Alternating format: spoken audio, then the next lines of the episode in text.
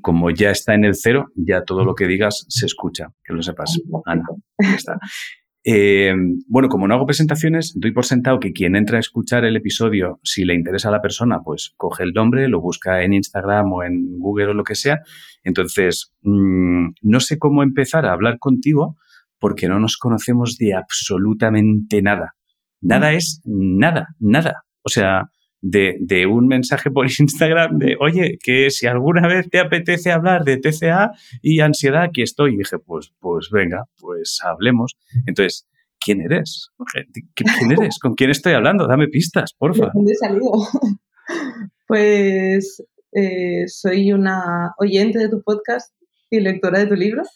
Muchas gracias. Eh, soy la creadora de una página de Instagram, uh Healthy que empezó como un proyecto con una amiga para recuperarnos de un trastorno alimentario. Vale. Y que al final seguí, continué yo sola, al cabo de unos meses, desde hace ya cuatro o cinco años casi. Vale. Y, y hoy en día es, sigue siendo una herramienta de terapia para mí, pero se ha transformado mucho. Eso, yo creo que esa fue una de las cosas que más me llamó la atención y por la que estamos hablando, porque es un proyecto relacionado con la comida. Entonces, claro, es, tengo unas movidas con la comida, me meto en un proyecto relacionado con la comida, entonces pensé, aquí hay algo, aquí hay algo a, a rascar. Y, mm, y me paré a pensar, afortunadamente tuve una conversación antes de hablar contigo con Olar Rodríguez, que es una de las charlas que está en el podcast. Y entonces, te voy a hacer una pregunta que no sé si tiene que ver con el por qué un proyecto relacionado con comida. Olar me contaba que, eh, que una de las cosas que le permitía, o sea, que, que le permitía tener la sensación de que tenía el control era en la comida. Entonces, eso a ella se le había convertido en un problema, pero no sé si en tu caso es lo mismo, o sea, ¿por qué? ¿Por cuál es la relación entre, entre las cosas? O sea, ¿por qué arrancáis el proyecto de comida si es precisamente lo que te está dando problemas? Perdóname si estoy haciendo una pregunta de idiota, pero... No, para nada, para nada. Eh, a veces puedes luchar con tu enemigo o unirte a ese y tratar de tenerlo como un amigo, abrazarlo, ¿no? Y Sí que es cierto que yo eh, tuve una etapa de anorexia, que escuché el, episodio con Olats y hablaba un poco de esto. Y, mm, y sí, la anorexia es como necesidad de tener un control máximo de todo, empezando por la comida. Quizás la comida simplemente es como un, síntoma más, ¿no? Un, reflejo más de todo lo que hay en ti. ¿Y se empieza por la comida porque es lo fácil, o sea, de controlar o, crees que es por otra cosa? Ajá, en un TCA sí. Es elijo qué puedo comer, qué no puedo comer, em, decido no comer. Es como que vas limitando, limitando, limitando hasta que de repente te das cuenta que no estás comiendo nada. Vale. O ocultando lo que comes, lo que no comes. Es como tener un control absoluto sobre, sobre tu cuerpo. A veces porque te das cuenta de que, o sea, para mí fue un choque el decir, mierda, no puedo controlar nada de mi vida. Cuando te das cuenta de, dónde te ha llevado ¿no? un TCA y, con terapia te ayudan a ver que, es que aunque quieras no puedes controlar nada. Hostia, eh, aunque quieras no puedes controlar nada es como una frase muy lapidaria, ¿no? ok, puedes, quizás puedes... Es que lo que pasa alrededor tuyo tú no puedes controlarlo. Puedes controlar la forma en que tú gestionas lo que está pasando pero no lo que pasa. Bueno, puedes, puedes, eh, no, claro, no, no puedes controlar lo que pasa, pero puedes tratar de acotar las posibilidades de lo que va a suceder, ¿no? Eso sí. Es decir, debería poner un ejemplo para entendernos. Es decir, no puedes em, no puedes controlar lo que pasa, pero si te alejas, por ejemplo, de ciertas personas, puedes minimizar el que sucedan ciertas cosas, por ejemplo. O si te alejas de ciertos trabajos, o si te alejas de ciertos familiares, ciertos entornos, ciertas costumbres, sí que puedes acotar, ¿no? Creo. Entonces, estoy ahí como tratando de descifrar dónde vamos. ¿eh? Estoy, estoy todavía, estoy descifrando. Estamos arrancando, ¿eh? estamos en primera. Entonces, pero vale, voy, voy entendiendo. De repente tú ves que no puedes controlar nada de lo que sucede a tu alrededor, pero y eso, o sea, ¿cuál, cuál es el detonante en tu caso? O sea, ¿cuál es el... ¿Hay, hay un momento en el que digas, todo se me ha ido de las manos? ¿Hay un, hay un porqué? Lo he descubierto, lo he averiguado con mucha terapia. Yo me o sea, yo, a ver, yo con 12 años perdí a mi padre. Él, falleció. Entonces, de forma inconsciente empecé a ir con trastornos alimentarios. Una niña sin saber gestionar emociones, refugiándose en la comida. Vale. De forma consciente, a los 16, 18 años más o menos, eh, terminando el bachiller, sentía una necesidad absoluta de tener las mejores notas, ser súper perfeccionista en todo lo que hacía, entrar a la universidad, como que todo el mundo estuviese como satisfecho o, orgulloso de mí, sobre todo la gente que más cercana, ¿no? Mi madre, mi familia. Y allí me di cuenta de que se me iba de las manos. Cuanto más quería, quería ser perfecta, entre comillas, más me frustraba a mí misma porque veía que no podía. Entonces, me recuerda. perdona, sí, sí, sí. No, no, sigue, sigue. No, fue como. Sentí que podía. Como que la única cosa que podía controlar era la comida. Lo que yo comía. Y cambiar mi cuerpo. Vale. Empiezo como a, empiezo como a intentar atar ciertas cosas, porque creo que eres la primera persona em, que creo que tiene una, una, la pérdida de una figura muy potente, como es, como es su padre de, muy joven. Creo que hasta ahora no había hablado con nadie que de repente hubiera perdido a un, a un padre o a una madre siendo muy, muy joven. Entonces, trato, trato de, mm, de entender cómo, cómo puede afectar eso a la cabeza. Entonces, claro, inmediatamente no sé si, si una pérdida así hace que esa cría de 12 años lo que quiera es no generar ningún tipo de desilusión más en su entorno, ¿no? Es como esto ha sido muy salvaje y ahora tengo que estar a la altura de lo que yo creo que esta figura esperaría de mí, ¿no? no me lo había planteado nunca así. Pero no lo sé, ¿eh? o sea, estoy haciendo, o sea, desconozco por completo. Me acaba de resonar mucho lo que has dicho, porque sí que me he dado cuenta de un tratar de sobreproteger a mi madre. Claro. De que no sufra más. Pero. Wow. Mm, sí, Podría ser. vale, pues hasta aquí la terapia. Son 50 pavos. Ha sido un placer hablar contigo. Ya estás bien. Venga, hasta otra. No, pero, pero, pero tiene, tiene cierto sentido, ¿no? Quiero decir, si, si de repente, claro, no sé cómo son las relaciones, pero por, por, por cómo, por cómo hablas, entiendo que, es una pérdida trágica en ese momento. O sea, no es, no es una pérdida que puede suponer un alivio, que hay familias donde de repente la pérdida de una figura así es un alivio, porque es alguien malo o es alguien lo que sea. No es, no es tu caso. A eso me refiero. Entonces, inmediatamente lo que, lo que tiendo a pensar es que es una cría que ve mucho dolor en su madre, probablemente, y en su entorno, y de repente lo último que quieres es generar más dolor y tratar de que todo sea ultra perfecto. Entonces, claro, es, es imposible. O sea, es imposible sobre todo porque yo creo que un crío de 12 años o de 16 o cuando va a la universidad, el listón que se pone en el lugar de perfección nunca va a ser suficiente porque es inviable. O sea, quiero decir, es como si quisieras que tu madre estuviera cada día viviendo La La Land. ¿Sabes? dices, no va a pasar, tiene otras cosas fuera de ahí. Por muy, por muy bueno que seas tú como hijo, eh, a lo mejor tiene otras movidas. Entonces, claro, el listón de perfección que uno pretende es inviable, que esto yo creo que lo hablábamos con, con Nucelar, que es cuál, es cuál es tu listón de perfección. Y siempre nos hacemos la trampa de no es suficiente, ¿no? Sí. Y hay otro factor que entra ahí también, que es el, el bloqueo de las emociones de, yo lo viví como que toda la gente que había a mi alrededor no estaba permitido llorar, no estaba permitido que, que esto doliera. Y a mí me dolía.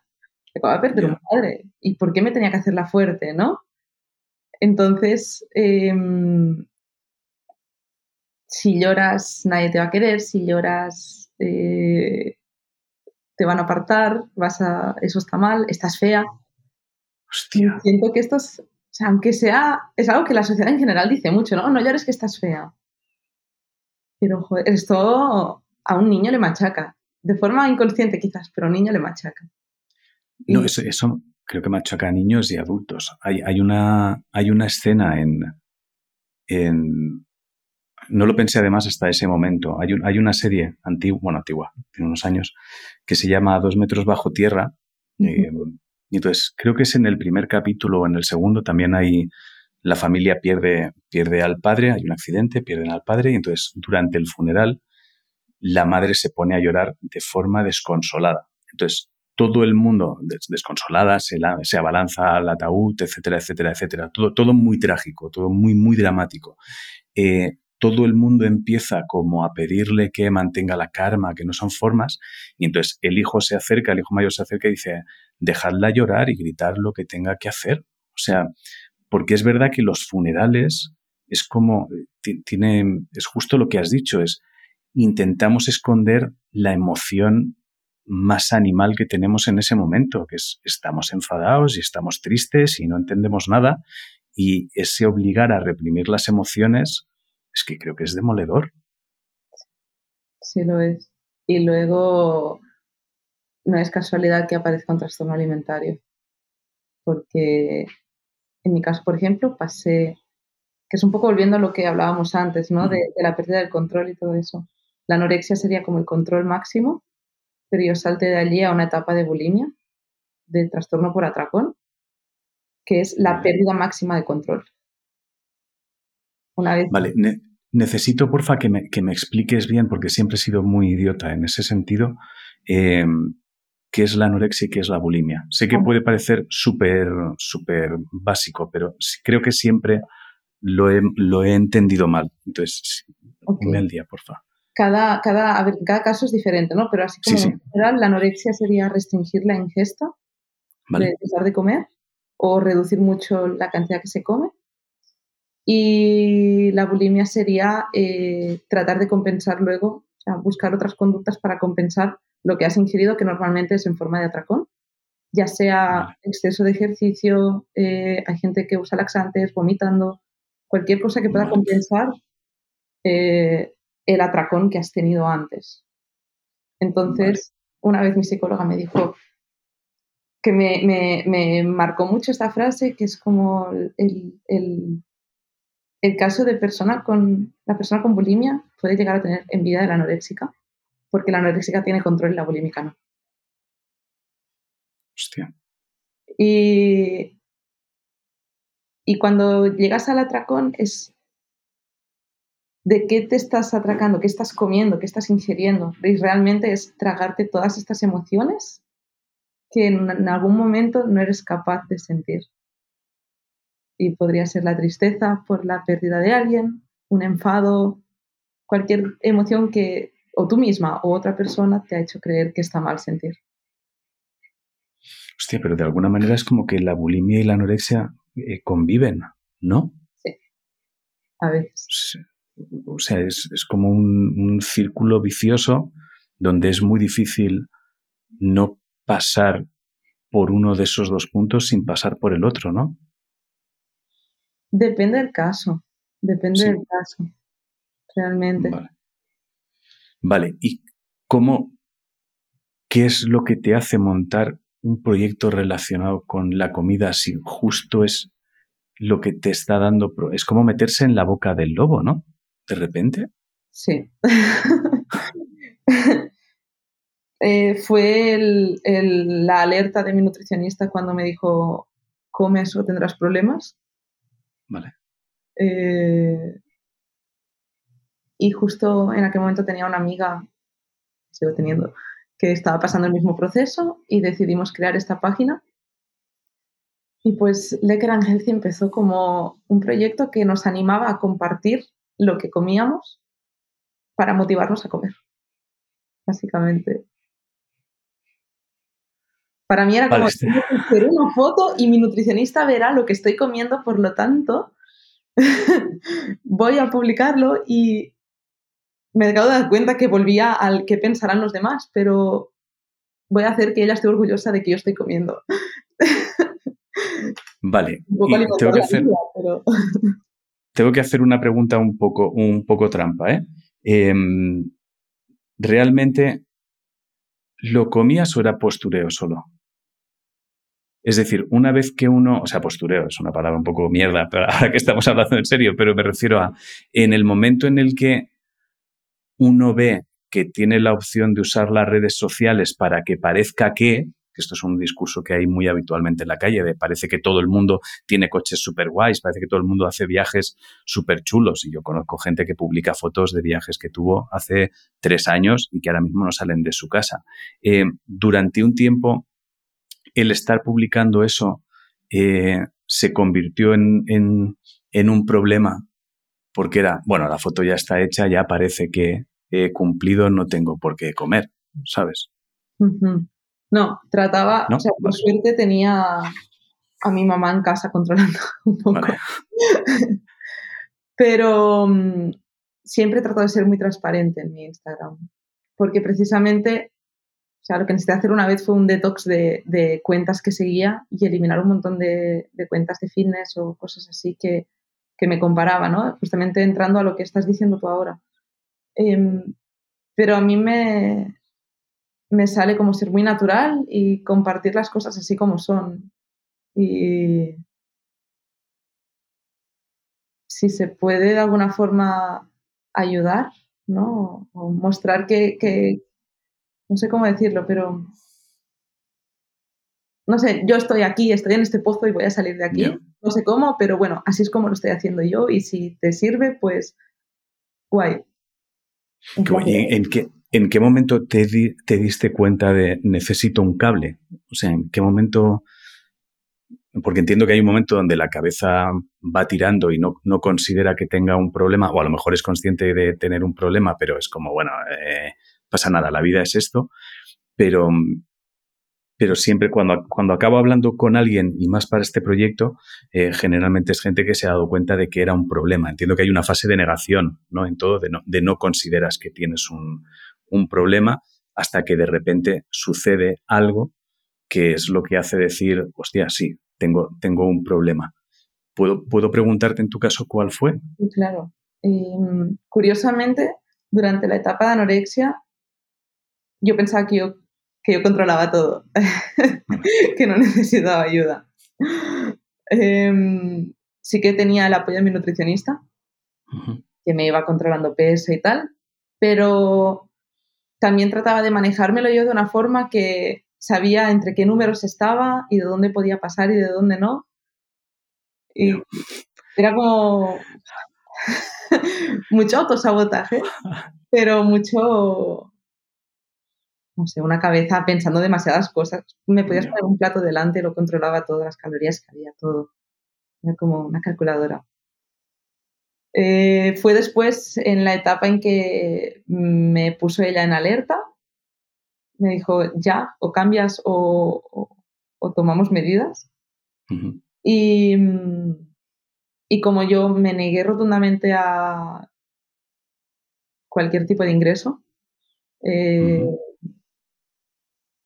ni siquiera hospital de día, no quería, fue pues bueno, lo voy a hacer yo. Y como yo puedo controlarlo, yo lo voy a hacer, claro que sí.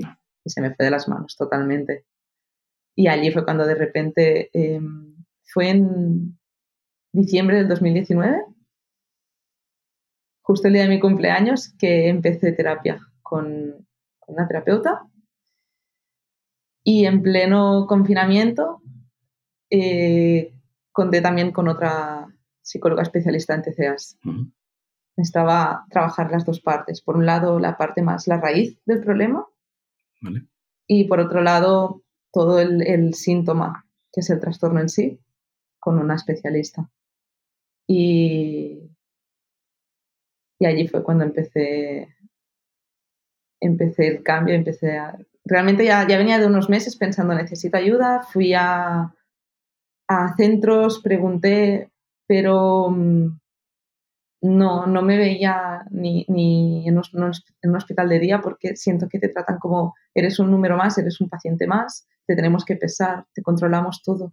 Que hay gente que le puede ayudar, pero yo sentía que en mi caso necesitaba otra cosa. No, era, no quería curar un TCA. Quería sanar eso que venía desde los 12 años o desde que era niña, esas emociones bloqueadas, todo eso. Ostras, y es, claro, eh, entiendo que hay, o sea, lo, lo, sospecho que uno de los momentos, bueno, ¿cómo, ¿cómo, es para antes de hacerte esta pregunta necesito saber cómo estás ahora? o sea, ¿cómo de, ¿cómo de complicado es ahora? Esa es la pregunta clave antes, antes de hacer esta otra, claro, porque si no, no tiene sentido. Porque a lo mejor la pregunta que quiero hacerte es justo el sitio en el que estás ahora. Entonces necesito saber cómo estás ahora. Me gusta esa risa de, vaya, no, vaya, la maldita pregunta. Eh, si digo que bien, es mentira. Eh, justo publiqué un post eh, que empezaba como, ¿cómo estás? Y la respuesta es surfeando. Vale. Y siento que, que estoy como si estuviese en una tabla de surf y el mar está súper tranquilo y de repente viene una ola y me tumba. Pero yo no puedo controlar esa ola que ha venido, pero sí que puedo aprender la próxima vez a cómo agarrarme mejor a la tabla o cómo surfear esa ola para no caerme otra vez. Vale, me viene muy bien ese ejemplo, porque la, me viene muy bien ese ejemplo, porque me has contestado en realidad la pregunta que te quería hacer y me sirve para esta otra. Eh, aunque tú no puedas controlar esa ola que viene, ¿sabes de dónde viene?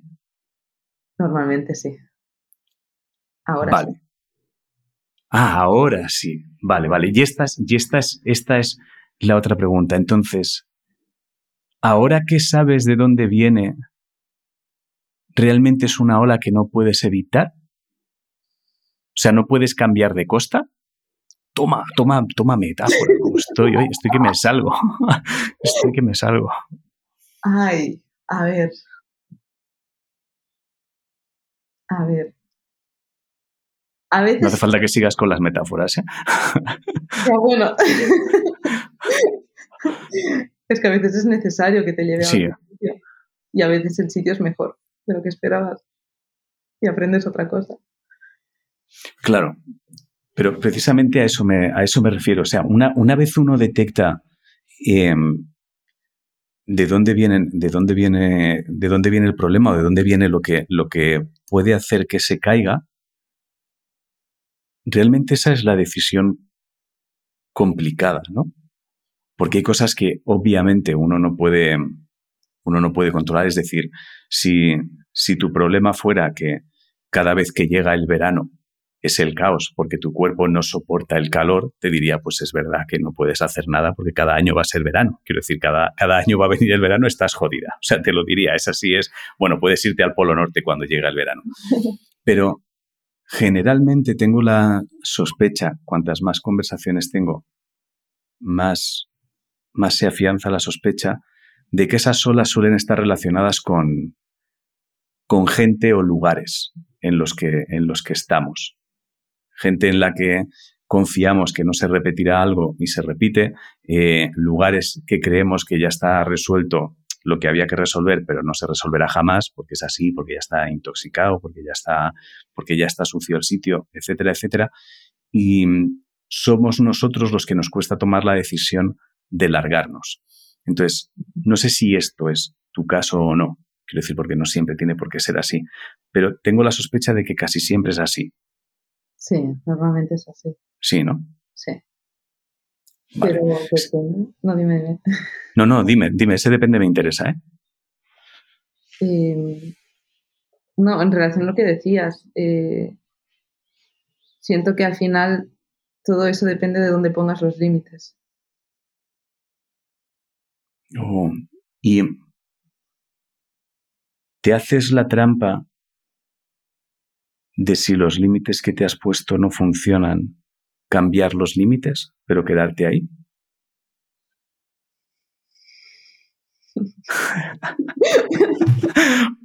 Hostia, vaya, vaya así, vaya así desde el silencio, ¿eh?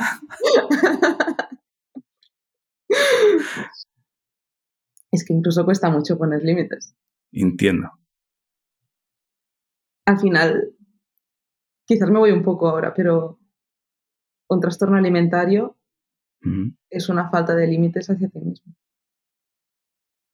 Vale. O sea, realmente de lo que estaríamos hablando, en tu caso, ¿eh? insisto, nunca, nunca hablamos generalizando aquí de nadie, pero, o sea, no generalizamos, pero en, pero en realidad hay muchos, hay muchas, hay muchos, casi todos los casos tienen en común con mucha más gente, quiero decir, habrá gente que no se identifica con cosas, pero gente que sí. Eh, entiendo que en tu caso de lo que estamos hablando es de, de una incapacidad de poner límites en ciertas cosas, ¿no? Sí. No en, no en, todo. O sea, habrá cosas en las que eres muy capaz de poner ciertos límites sin ningún tipo de problema, pero habrá otra cosa, habrá otro tipo de cosas que entiendo, si me equivoco, corrígeme, entiendo que estarán seguramente relacionadas con lo emocional, que te resulta imposible poner límites, ¿no? Sí. Vale. Vale, vale. Es que eso, eso me permite entender cosas, es decir, me permite entender que hay, que hay gente a la que le resulta mucho más complicado establecer límites en lo emocional. Y es, es con todo, es con, es, es con todo por igual. O sea, para ti lo emocional va todo en el mismo saco, independientemente de, de, de personas, lugares, etcétera. O sea, es algo que no, que no puedes poner límites y punto. Eh, no, depende. Depende vale. de, de, la situación, depende del caso. Eh, vale. Siento que para poner límites, mi gran maestro ha sido mi perro. Ya. Yeah. Porque mi miedo al poner un límite es el rechazo. ¿no? De yo decir no o yo decir eh, esto así no o cualquier cosa o a mí me parece que esto es así y que la otra persona diga vale, adiós. Y toco la herida esa del abandono, de, de, que alguien se va. No, pero tiene todo el sentido del mundo. O sea, lo que te da miedo es volver a, a, pasar por el trance de los 12 años de perder una figura a la que tú quieres en este momento, sea el nivel que sea, da igual. O sea, si tú ahora mismo quieres a alguien, eh, pero sea familiar, sea amigo, sea pareja, o sea, lo que sea. O sea, si para ti hay un vínculo emocional con alguien ahora mismo, eh, de repente tu miedo está en que poner un límite, el otro lo interprete como un, pues hasta aquí se acabó, me voy. Exacto. Porque aunque, aunque esa marcha a largo plazo pueda suponerte algo mejor, el simple hecho de enfrentarte al dolor momentáneo de tener que asumir esa pérdida es ni siquiera quiero pasar por ese trance. O sea, es la incapacidad de ver que a lo mejor a largo plazo es mejor, ¿no? Uh -huh. Vale, hasta un joder. trabajo, hasta porque yo claro. soy autónoma, entonces tengo diferentes clientes y hasta el hecho de, de poner un límite a un cliente, así sea decir no me mandes un WhatsApp, escríbeme por email, ya me supone yeah. pues unas cuantas noches de atracones, porque me cuesta poder comunicar eso y que el otro me diga, pues ya no trabajo más contigo. Y, y sentir, cada, hasta dejar un trabajo, pasar eso, es como pasar un duelo. Hostia, pero es que entonces, en tu caso, o, te rodeas milimétricamente de personas y situaciones buenas, entendámonos, o sea, eh, que no tengan ninguna, ninguna maldad o intención de, de, de molestar, abusar, etcétera, etcétera. O sea, o te rodeas milimétricamente de gente así, que, que realmente tenga sentido común, no tiene más, o realmente estás como entre la espada y la pared, ¿no? Porque o aceptas que es el hecho de que esa persona es persona, situación, ¿eh? que parece que estoy hablando de personas, pero no, me refiero a, o aceptas el hecho de que esa cosa eh, es perjudicial para ti y eso te va a generar, entiendo, una ansiedad y un malestar porque estás teniendo que soportar cosas que te pueden parecer injustas o que, o que sobran o que no son necesarias, porque enfrentarte a eso te supondría tener una recaída en el otro lado. O sea, es como estar entre la espada y la pared prácticamente todo el tiempo.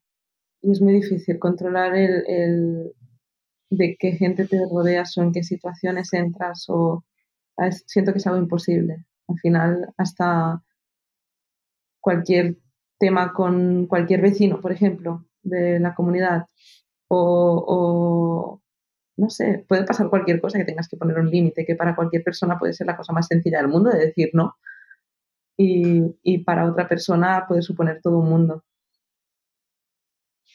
Hostia, sí, sí, no, no, vamos, te, o sea, ahora mismo te entiendo, ¿eh? Sé, sé, que, sé que sí hay un, hay un momento donde es fácil controlar todo lo que, todo lo que te rodea, o sea, no, no todo, pero sí que hay un momento donde resulta mucho más sencillo, es decir, cuando la forma más, más radical de explicarlo sería si te quedarte solo por completo.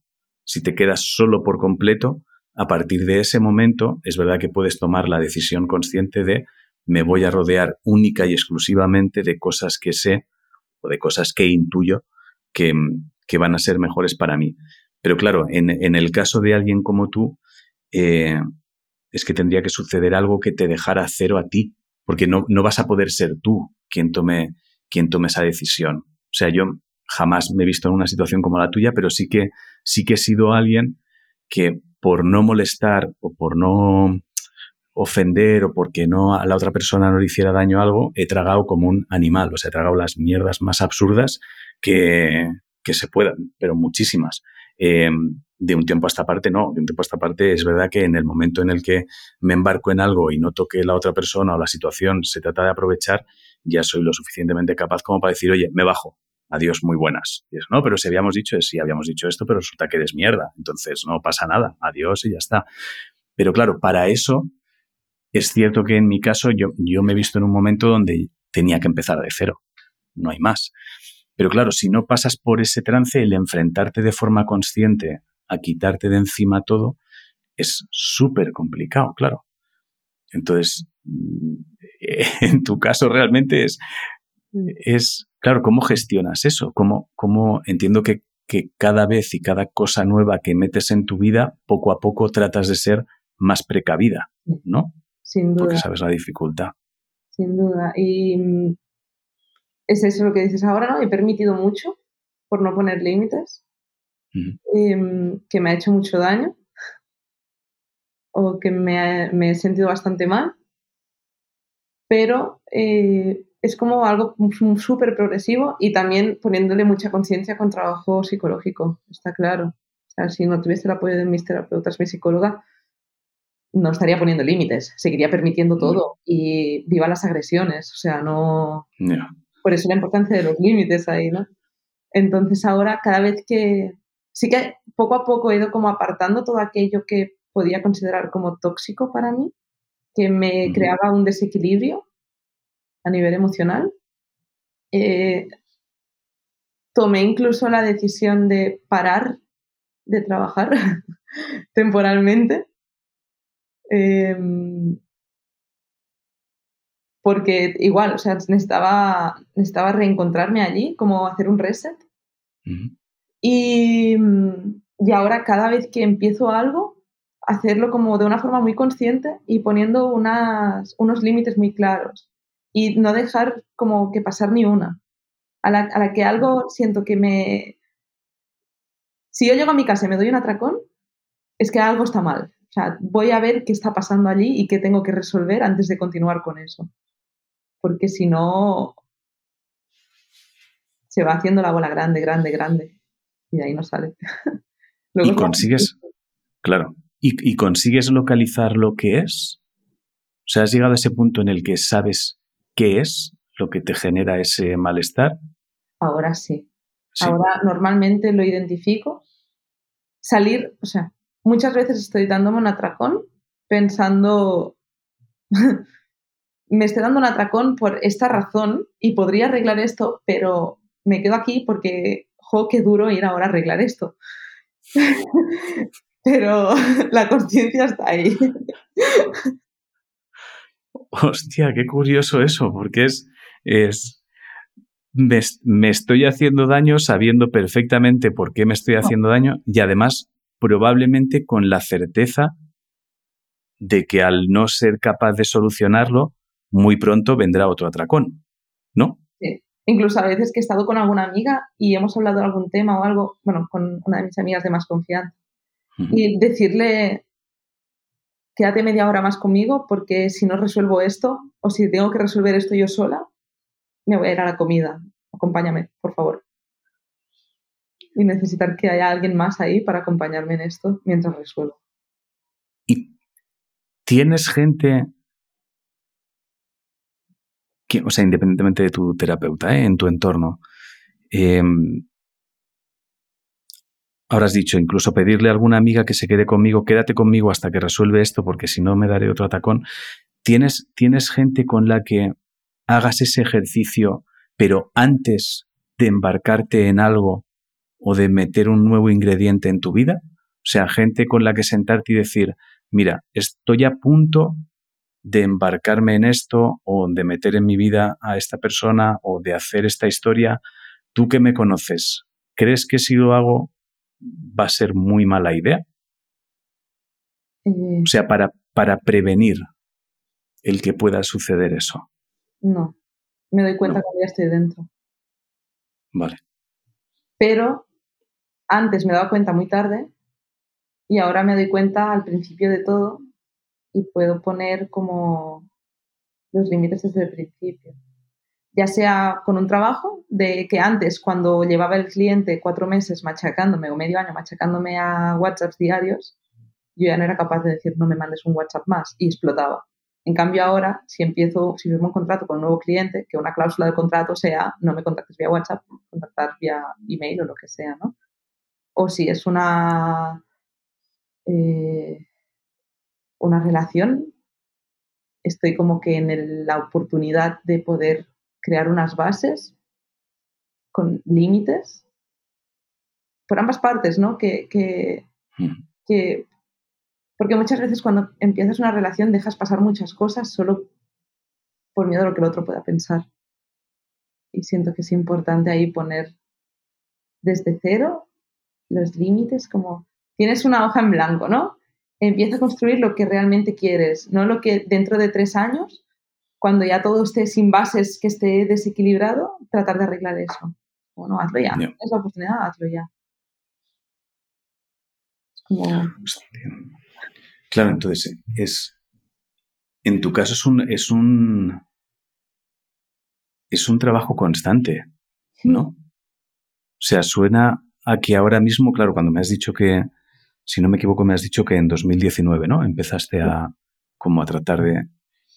eh, 2019, 2020 llega la pandemia, con lo cual no quiero ni imaginar cómo es eh, ese momento, que no sé si es algo más caótico, intuyo que sí, porque si para todo el mundo es caótico, para alguien que tome una decisión de este tipo en 2019, pues es como, no es más fácil, o sea, desde luego no hace que todo sea más sencillo, o quizás sí, quizá, quizás sí, para mí Claro. es fantástico. claro, quizás sí, joder, me acabo de dar cuenta ahora, quizás sí, hostia. Claro. O sea, para ti es, claro, para ti de repente lo que igual está siendo duro es ahora, ¿no? Para mí fue horrible el fin de semana que nos dijeron podéis salir a la calle Claro, joder. y yo me quedé en mi casa y escuchaba ruido en la calle y quería llorar porque no quería salir porque estaba muy bien en mi casa muy tranquila con mucho orden mucho equilibrio y de Claro, repente joder. vuélvete a exponer a la sociedad y, y a salir a la calle y a relacionarte con la gente y con todos los miedos también, ¿no? Que han ido entrando durante la pandemia o, o las situaciones que es como, pero quiero ir al gimnasio tranquila, no con una mascarilla y que de repente ya no me dejes ir otra vez al gimnasio. O quiero ir a bailar y bailar con alguien y sonreír, no estar ocultada detrás de... O sea, no sé, era todo como tan raro. Pero Claro, o sea, de repente, pandemia, o sea, el momento de estar encerrada en casa, para mí era yo en mi cueva. no, no, es el control absoluto. O sea, es, es tener absolutamente todo el control de absolutamente todo sin nadie que pueda molestar, porque no hay, porque vamos, ahí sí que no había, no había jaleo, claro.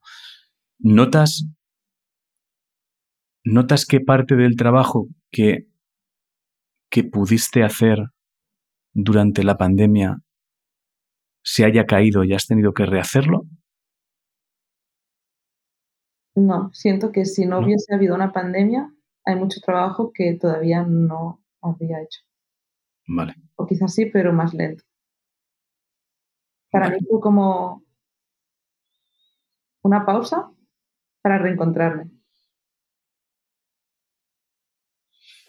Vale, entiendo. Empiezo, empiezo, a, empiezo a entender cosas, ¿eh? Algún día, algún día, algún día. Yo no me voy a morir, o sea, el día que me muera voy a dejar una nota de lo de he descifrado cosas. Dejaré, dejaré un DIN A4, dejaré un DIN A4 con notas por si os sirve. Lo llamaré por si os sirve. Por si os sirve. Claro. ¿Y cuáles, cuáles crees que son las...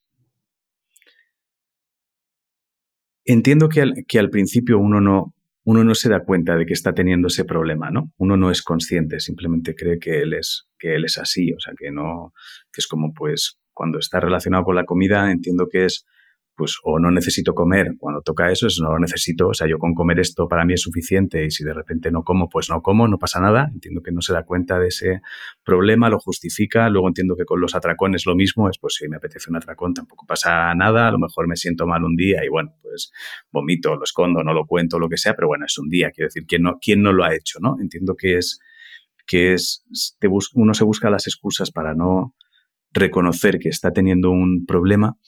Eh, ¿Crees que hay, algún tipo de, de clave que le pudiera servir a alguien que ahora mismo esté engañándose y que realmente tenga ese problema? O sea, ¿crees que hay lugares comunes donde a alguien que pudiera estar entrando en esa zona se le pudiera acercar por la espalda y decirle, oye, eh, tronco, tronca, eso no es, no es normal tienes un problema. Ten cuidado porque estás al borde de caerte. ¿Crees que hay claves? Ah, es delicado porque cuando estás dentro no quieres verlo. Ya, pero eso no, eso no significa que tú y yo no podamos decirlo en voz alta. Quien no lo quiera ver no lo verá, pero, pero a lo mejor hay alguien al lado, o sea, no lo sé. Si fueras... Mira, creo que ya sé cómo replantearte esto si fueras amiga de alguien que estuviera entrando en esa zona, ¿crees que lo detectarías? Sí, iba a decirte eso. Eh, siento que a veces hablando con alguien por algún comentario puedo como identificar, ¿no? Se me activa como una alerta. Eh, gente que piensa mucho en comida o el físico, gente como que tratan de al final es como que crean obsesiones, ¿no? De estar mm. demasiado tiempo pensando en que voy a comer, o sea, me da hambre, ¿qué voy a comer hoy? O ya estoy pensando en comida, uy, qué hambre tengo, es normal. Pero desde que te levantas a que te vas a dormir estás pensando en qué has comido, cuánto has comido, cuánto comerás, si has hecho deporte o no, cómo puedes compensar eso o no. Em, no sé, yo escucho muchos comentarios en el gimnasio, por ejemplo, porque es un, entorno que, es muy propenso. Eh, mucho mirarse en el espejo, criticándose. Al final es una falta de autoestima gigante. Son pequeñas agresiones que se terminan haciendo muy grandes hacia ti mismo. Y cuando veo a alguien machacándose mucho en este sentido, como que muestra ese síntoma, ¿no? Muestra el, muestra el, el, síntoma del trastorno. Ocultarse. Eh, a ver, que hay casos muy obvios, ¿no? Que una vez recuerdo que estaba en una cena con, con amigos, con gente, y una chica apenas tocó la comida, apartó un poco de cosas, se pidió como lo más ligero de toda la carta, eh, y cuando terminó de comer dos cucharadas de una sopa se fue al baño. Y fue como, es muy obvio en este caso, pero no siempre lo ves así tan claro. Eh, es que hay tantos casos tan diferentes. Ya. Has dicho, has dicho algo que me, que me, que me ha llamado la atención ahora, enumerando cosas en el, en el gimnasio. O sea, el, mirarse mucho en el espejo como no aceptándote, etcétera, etcétera, etcétera. Eh, y me he parado un momento a pensar, a pensar en, en ti, claro, en tu, en tu caso, es pregunta, ¿eh? No es. ¿Crees que en realidad la quien más se ha saboteado a sí misma ha sido tú a ti? Quiero decir, he, hablado con gente que, que ha tenido problemas porque han sido otros los que le han hecho sentir que no era suficiente, ¿vale? Entonces ha tenido como el agobio de me han hecho sentir que no era suficiente todo el tiempo. Em, sin embargo, en tu caso, cabe la posibilidad de que esté relacionado con... Nadie te ha dicho en realidad que no fuera suficiente, sino que tú directamente has decidido que tenías que ser mucho más de lo que fueras para no decepcionar a, algo que ni siquiera estabas decepcionando. Porque creo que eso puede estar pasándole a mucha gente. O sea, que mucha gente se esté autosaboteando en el no soy suficiente yo para alguien que ni siquiera me ha dicho que no sea suficiente. Yo he decidido poner un límite, o sea, ponerme como unos baremos, etcétera, etcétera, etcétera. Están, están esos dos casos en realidad, ¿no? Sí, o sea, sí que, que puede ser eso, me resuena mucho, pero también hay ya lo que sería más a nivel físico, como unos estándares en la sociedad unos cánones de vas a comprar ropa y en muchas tiendas soy una talla grande y ves la ropa súper pequeña, ¿no? Y es como, ¿por qué no encajo yo aquí? ¿Qué, problema tengo que no entro en esta talla de pantalón o los modelos que salen por la tele o las redes sociales ahora, ¿no? Que se muestran cuerpos que, que tú quieres, pero que ni siquiera son reales ni son sostenibles en el tiempo. Que, un cuerpo sano de mujer necesita tener grasa. ¿Por qué nos hacen creer que no? ¿Y por qué nos venden prensa con no puedes tener celulitis, la operación bikini de cara al verano y las estrías tápalas? O si tienes, ¿cómo puedes, no sé, lucir mejor la ropa si tienes una talla X? No, ¿por qué esto? ¿Qué necesidad? Todos los cuerpos son válidos. Sí, sí, totalmente. Voy a hacerte una pregunta que igual, igual te parece rara, pero creo que no lo es. Creo que tiene que ver además con ese, creo que tiene que ver con las redes sociales y con el, y con el, auto, con el autoengaño, ¿vale? Eh, estoy totalmente de acuerdo en el, en el, en, en, lo que es la publi, en lo que son las marcas. En eso estoy totalmente de acuerdo. Y creo, de hecho, me resulta extremadamente peligroso, pero, pero porque tengo la sensación de que a veces eso hace que nos movamos en, en los extremos, ¿vale? Entonces, soy de los que creen, igual equivocadamente, ¿eh? que, eh, que así como estar extremadamente delgado es insano y súper peligroso, irse a la otra zona también es peligroso. O sea, soy, de los que piensan que están en los extremos es peligroso. Entonces, creo que a veces el hecho de que se esté insistiendo tanto en el, en el cuerpo fino, cuerpo fino, cuerpo fino, va a hacer que de repente vayamos al otro extremo y estemos siempre mal, siempre como moviéndonos entre extremos, ¿vale? Pero, pero hay una pregunta que me, que, me resuena, es, sé, sé que la publi y todo eso a uno le hace sentir como que no encaja en la sociedad, ¿vale? Le puede hacer sentir como que no encaja, como que no está a la altura, etcétera, etcétera, etcétera. Pero en tu vida real tú has notado eso? O sea, tú has notado... Creo que la manera, o sea, si estuviéramos borrachos en una discoteca te preguntaría, pero tú ligas menos en la calle, realmente. Porque, porque la sensación que tengo es como que quizá nos engañamos. Es decir, yo no sé, no sé, o sea, yo sé el modelo de tío ideal según las redes sociales, ¿vale? Y no tengo a nadie en mi entorno que encaje con ese modelo real. Y tengo, y tengo amigos que están esforzándose por encajar en ese modelo y es jamás vas a serlo, tronco. Ni siquiera tienes por qué serlo. Quiero decir, no intentes ser Brad Pitt porque no puedes ser Brad Pitt. Pero se machacan porque no son eso, pero en la vida real encajan. Quiero decir, tienen éxito. O sea, les, les la gente se les acerca, o sea, son... Y entonces, cuando pierden esa perspectiva de, de, tío, vale que no eres eso, pero en la vida estás dentro, me llama la atención, porque es como que se pierden lo que está sucediendo en la realidad. O sea, entiendo el enfado con lo que te pretenden vender, pero no entiendo por qué no se dan cuenta de, oye, que, que, que, que todo está bien, que, que, estás bien, que la gente que se te acerca, o sea, cuando llamas la atención, la gente te mira, etcétera, etcétera, etcétera. ¿Tú notas que se corresponda eso? O sea, el que la gente haga el vacío en realidad, en el mundo real, si no eres como, no, no. No. No, el problema es que damos demasiada importancia al físico y que la gente opina demasiado del físico. Claro, pero, pero luego en la vida real no son así, ¿no? Quiero decir, yo, yo entiendo, entiendo que la gente pierde mucho tiempo en el rollo de es que yo no soy así, yo no, a mí no me queda así la ropa, yo no tengo este cuerpo. O sea, estoy de acuerdo en que hay gente que pierde mucho tiempo con eso, se preocupa mucho en tratar de, de que esa foto sea. Incluso tengo compañeras que de repente eh, ellas mismas se han visto en portadas retocadas y eso les ha jodido la cabeza porque querían parecerse a esa portada y es, pero, pero, hostia, ¿de qué estamos hablando? Tú quieres parecerte a ti, es como la locura ya. Pero luego en la, pero en, pero en la vida real, en la vida real todo, todo está ok.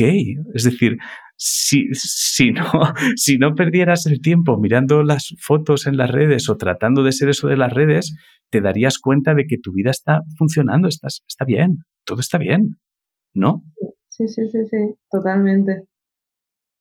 Es que eso me inquieta, o sea, me, me inquieta el por qué la gente no es capaz de, es que yo no soy así, a mí no me hacen caso, es que yo nunca tendré ese cuerpo. Entonces, tengo amigas que tienen ese discurso y amigos que tienen ese discurso. Y cuando salgo con ellos, salimos a un concierto, salimos a tomar algo, etcétera, etcétera, es como te das cuenta de que no se te ha parado de acercar la gente porque les atraes, porque les gustas, porque no, no, no, no es verdad. Y es como que no es verdad, pero voy a ponerme a grabar vídeos para que lo, para que lo veas. Entonces es como que no, no son capaces de ver la realidad de lo que les está sucediendo con su físico, que está todo bien. Pero es que eso me inquieta. El físico es como, nos vamos al físico para no entrar a lo que hay dentro. O sea, el físico sería como la punta de arriba de todo el iceberg, pero lo que vamos, o sea, cuando nos vamos a esta obsesión por el físico es porque nos cuesta entrar adentro. Nos cuesta claro, pero te refieres, ¿Te refieres a la, a la persona que, que, está como agobiada por no tener el físico que considera que tendría que tener? Claro, o sea, si yo, por ejemplo, estoy mal por X motivo, en vez de ir a ver por qué me siento mal por ese motivo, lo que yo pienso que está mal en mí es mi físico. Ah, ya, ya, vale. O sea, me voy a machacarme el síntoma, es solo lo, lo que hay fuera, el ruido que hay en la cabeza. Claro, pero eso es como cuando te pones a cambiar los muebles de sitio pensando que no estás cómodo en casa porque el sofá no está donde toca. No, tronco, no estás cómodo en casa porque no estás ordenando tu puta vida, pero no porque el sofá esté un metro más adelante o un metro más atrás. Quiero decir, eso creo que lo, creo que lo hacemos todos. Es verdad que nos cuesta mucho eh, encontrarnos, reconocernos y tratar de trabajar, en, de trabajar en eso. Y también creo que hay una cosa que hacemos que es contraproducente. Eh, que, que es no, cuando conocemos a alguien, no tratamos de esconder lo que realmente estamos tratando de solucionar por dentro y luego nos sorprende que las cosas no vayan bien. Y es, hombre, pero si nos hemos guardado las cartas potentes, amigo. O sea, hemos, hemos, o sea, nos mostramos en la vida real como si fuéramos las redes sociales. Es trampa. Quiero decir, es muy trampa. O sea, criticamos las redes porque están todo el día de postureo, pero de repente en la vida real estamos de postureo cuando conocemos a alguien. Y es, hostia, pues claro que va a ser. Entonces, eh, estoy contigo en que es cierto que nos falta un, un, trabajo de, oye, no deberías sentarte a ver, a solucionar tus cositas antes de seguir adelante, porque es, es, es como estamos mirando siempre el escaparate, ¿no? Sí. Vale, vale, vale. Me tranquiliza ver, o sea, me tranquiliza ver que en realidad, cuando nos ponemos a hablar, nos damos cuenta de, realmente lo que está pasando. Eso, es lo que más me gusta. O sea, que nos da la sensación de que no sabemos qué pasa y cuando nos ponemos a hablar tenemos súper claro lo que pasa. Sí. Que luego sepamos cómo hacer o cómo gestionar ya es otra cosa. Pero esa es otra movida. claro. Claro, pero esa es la parte 2. El cómo solucionarlo es la parte 2. Pero ojo, que si tienes la parte 1 localizada, yo creo que es un gran paso. Sí. O sea, creo que si eres capaz de localizar qué es lo que te pasa, es un gran, gran paso. O sea, es, es algo como lo que comentabas tú. A mí me, parece me parece fascinante, en serio, y cada vez más, cada vez que alguien de repente, en tu caso, o sea, me parece fascinante que aunque a lo mejor no seas capaz de controlar el llego a casa y me pego un atracón, me parece fascinante porque me parece que es súper complicado, te lo digo de corazón, me parece que es de las cosas más complicadas. El, el ya ser capaz de saber por qué te estás pegando el atracón. Me parece un paso tan de gigante eso. O sea, aunque, aunque desde fuera puede resultar incluso cómico, ¿eh? desde fuera es cómico, es como, pero te estás pegando un atracón porque sabes que esta persona es gilipollas y que sí, sí, sí, sí, y es, ajá, ¿y por qué no te lo quitas de encima? ¿Por qué no puedo? Ah, ok, ok, vale, adelante con lo tuyo.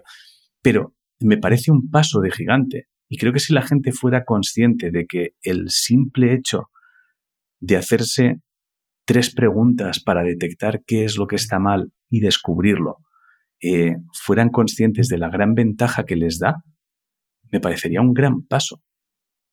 Hmm creo, no lo sé. Te harías, alucinarías con las conversaciones que he tenido con un bote de crema cacahuete en la mano, hablando conmigo misma en la cocina, tratando de resolver cualquier problema.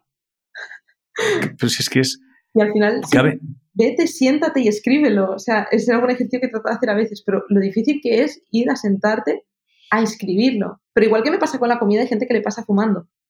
Hmm, ¿Dónde estás cuando estás fumando? O sea, ¿En qué estás? Sí, o sea, entiendo que simplemente hay gente que el refugio lo encuentra, cada uno encuentra el refugio en, una cosa distinta. Hay más. O sea, hay gente que encuentra el refugio en la comida, hay gente que lo encuentra en el alcohol, gente fumando, gente en el juego y gente en cualquier otra cosa. Entiendo que cada uno encuentra que al final es... Entiendo que, bueno, sospecho que al final es lo mismo en todos los casos, la sensación de tener algo bajo control tú lo controlas, o por lo menos tú crees que lo controlas, te está controlando a ti, o sea, en este caso la comida te está controlando a ti, el tabaco te está controlando a ti, el juego te controla a ti, solo que como eres tú quien físicamente tiene que tomar la decisión de ir a la nevera y abrirla, pues te parece que eres tú el que tiene en control. Pero, pero al final creo que es eso, simplemente cada uno se refugia en algo. Ya está buscar estímulos externos, cosas que nos tapen lo que estamos sintiendo y que nos den un placer hmm. momentáneo. ¿Por qué crees que es tan difícil hacer ese viaje hacia adentro? Duele. Porque todos tenemos una mochila con muchas piedras, digo. Ya. Sí, sí, es una palabra, es una palabra que resume bien pero alivia luego. pero primero duele.